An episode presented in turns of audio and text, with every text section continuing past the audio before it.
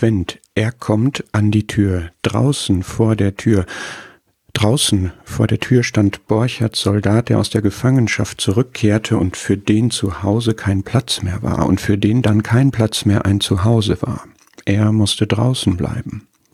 Draußen vor der Tür stehen viele, in deren Heimat Krieg ist und die eine neue suchen, in deren Gesellschaft harte Herzen sind und die sich eine andere wünschen, in deren Zuhause Streit ist, aber die kein anderes haben, in deren eigenen Herzen Streit, Härte, Schuld ist und davor können sie nicht weglaufen. Draußen vor der Tür steht der menschgewordene Sohn Gottes. Er ist kein Geflohener, kein Gescheiterter, kein Aussteiger, kein schuldig gewordener.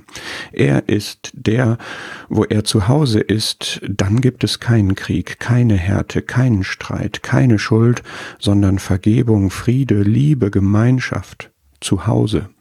Muss er draußen bleiben?